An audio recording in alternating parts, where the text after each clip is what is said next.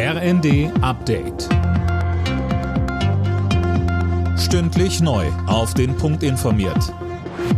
Ich bin André Glatzel. Guten Tag.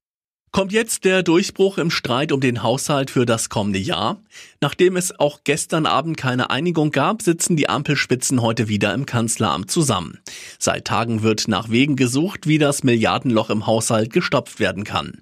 Grünen Fraktionschefin Hasselmann sieht die Verhandlungen auf einem guten Weg. Wir haben als Ampel in vielen Situationen in den äh, letzten zwei Jahren bewiesen, dass wir sehr konstruktiv zusammen beraten und Entscheidungen treffen, wenn wir auf das Erreichte zurückblicken.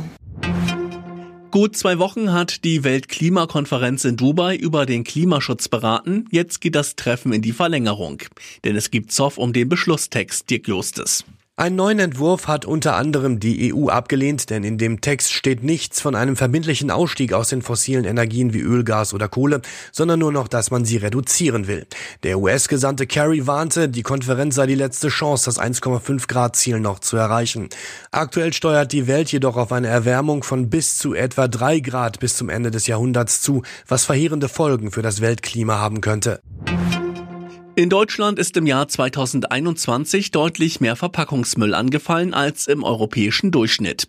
Rund 230 Kilogramm Kunststoff, Papier oder Glasverpackungen wurden hierzulande pro Kopf weggeworfen, heißt es vom Statistischen Bundesamt. Das EU-Mittel lag bei knapp 190 Kilo. Die Fußball Champions League geht in den letzten Spieltag der Gruppenphase. Zum Abschluss ist der FC Bayern zu Gast bei Manchester United und Union Berlin empfängt Real Madrid.